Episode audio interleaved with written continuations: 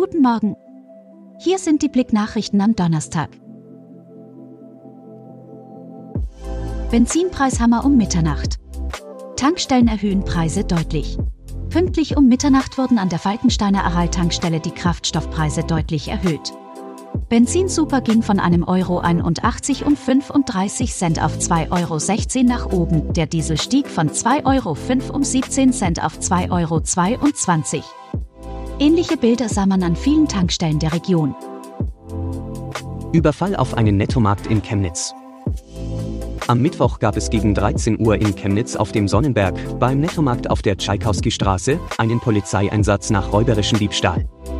Ein Mitarbeiter wurde schwer verletzt. Sterne des Schwarz wurden in Mittelsachsen vergeben. Die Sterne des Schwarz wurden in Mittweida übergeben.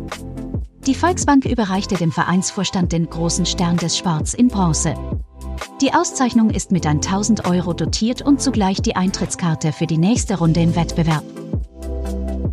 Politiker unterstützen Kretschmer bei Haltung zum Krieg. Mehr als ein Dutzend sächsische Kommunalpolitiker und die Freien Wähler unterstützen die Haltung von Regierungschef Michael Kretschmer, CDU, zu einem schnellen Kriegsende in der Ukraine.